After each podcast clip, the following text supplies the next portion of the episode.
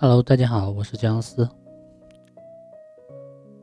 可能有很多人在确定工作跟职业的时候，都会纠结，到底是应该选自己感兴趣的事情，还是应该擅长的事情？因为很有可能你感兴趣的跟你擅长的，并不是同一件事情。那如如果在这种情况下，怎么样选择呢？我的建议是。选择你所擅长的事情，就像盖洛普说的优势法则一样，你擅长的也就是你的优势所在。推动你前进的动力是什么呢？答案就是成就感，也叫成就动机。而只有发挥你优势的时候，你才能够从工作当中去获得成就感。所以。正确的逻辑应该是发挥优势，然后获得成就感，然后获得内在前进动力，然后推动职业发展的正循环。但是，有的人可能会说：“哎，如果我最大的兴趣是看电影，那是否就代表当导演是我最好的生涯目标呢？”但是我念的是土木工程呀。如果我最大的兴趣是玩三 C 产品，那我是不是应该进军科技产业？但是我又对技术一窍不通啊。那如果我最大的兴趣是吃美食，那我是不是应该去当厨师、美食家，或者至少当一个美食记者吧？我们再举个例子，比如说拿这个屡屡为国争光的电竞小子们来说吧，打游戏谁不爱呢？但如果目标是成为职业选手，那一切都不一样了。据说这些选手每天要勤练至少十二个小时，他们的教练还会拟定严格的训练 schedule，其中还要兼顾课业成绩，还要生活纪律。更重要的是，每天十二个小时得重复玩他们早已破过上千次的游戏，各项技能必须演练再演练。我猜想。搞不好这些职业选手还根本没时间玩当下最新最夯的游戏。玩线上游戏是一种兴趣，没错，但对这些追逐奖杯、奖金与荣耀的职业选手来说，打电动这样的兴趣早已由休闲嗜好的等级提升到一个成就动机的领域了。后来呢，有一位小学同学。现在是位知名的影评人，每次坎城影展、威尼斯影展都可以看到他的最终报道。看电影呢，我从小到大都喜欢，这位同学就更不用说了。但我可以告诉你的是呢，职业级的兴趣跟我们一般人的业余爱好是完全不同档次的。比如说，小的时候喜欢看超人、零零七，还有呢。就是成龙的贺岁片，这差不多就是全部了。但是，这位后来成为专业影评的小生呢，他什么电影都看，连非常冷门的西洋艺术电影，甚至爸妈年代的华语老片，他照单全收。即使他已经看过的电影，当同学相约去看的时候，他还会再去看一次。而且，不管是国外还是华语的明星。他全都叫得出名字，还能正确的说出这位演员过往出现的哪些电影，演过什么角色，而且居然连导演的名字都知道。现在回想起来，当年我们一群小鬼假日去打球、打电动，或者是打打闹闹的时候，他应该都在乌漆麻黑的戏院里面细细品味每个电影的画面，而且一直到现在都没有改变。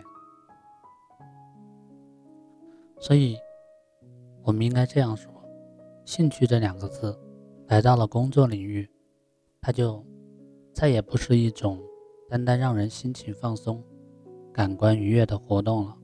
它涉及了大量时间精力的投入，它跟反复练习有关，它更隐含了一定程度的牺牲。牺牲了什么？牺牲了其他的享乐机会。这些投入，这些重复。这些牺牲的背后有个非常重要的回报，那就是成就动机。也就是成就感。认为工作的目的就是温饱糊口的人，可能很难对以下两个心理学研究自圆其说。在一九六零年的时候，一位动物心理学家曾以小白鼠做实验。他首先呢，训练笼子里的小白鼠压动一个预先设计好的机关，当机关被压下，食物就会掉下来。当老鼠习惯靠压机关取食之后呢，实验人员再换上一杯可以轻松取用的食物。照理来说，有免费的食物在眼前，老鼠应该会舍弃劳动才对。不过非常有趣的是，即使知道有不劳而获的机会以后呢，两百只老鼠当中的一百九十九只仍然会去压动机关取食，而且这些老鼠中又有百分之四十四的比例。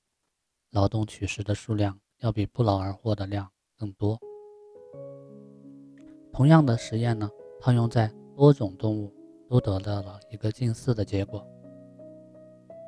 你可能会觉得，哎，人类是比较聪明，不会像动物那样舍近求远。那么，下面这一个以人类为主角的实验，你也可以感受一下。美国杜克大学行为经济学教授。《不理性的力量》一书的作者丹和他的同僚进行了一个有趣的实验。他在校园里面呢看出了玩乐高赚现金的广告，很快就来了不少的志愿者。这个实验呢有 A、B 两个对照组。A 组的参加者呢被告知要执行一个任务，就是将手上的积木组成一个标准的机器人。第一个成品完成呢可以获得两块美金。第二个完成呢，可以得到一点八九美金。总之，每完成一个机器人都可以赚钱，但每次金额减少十一美分。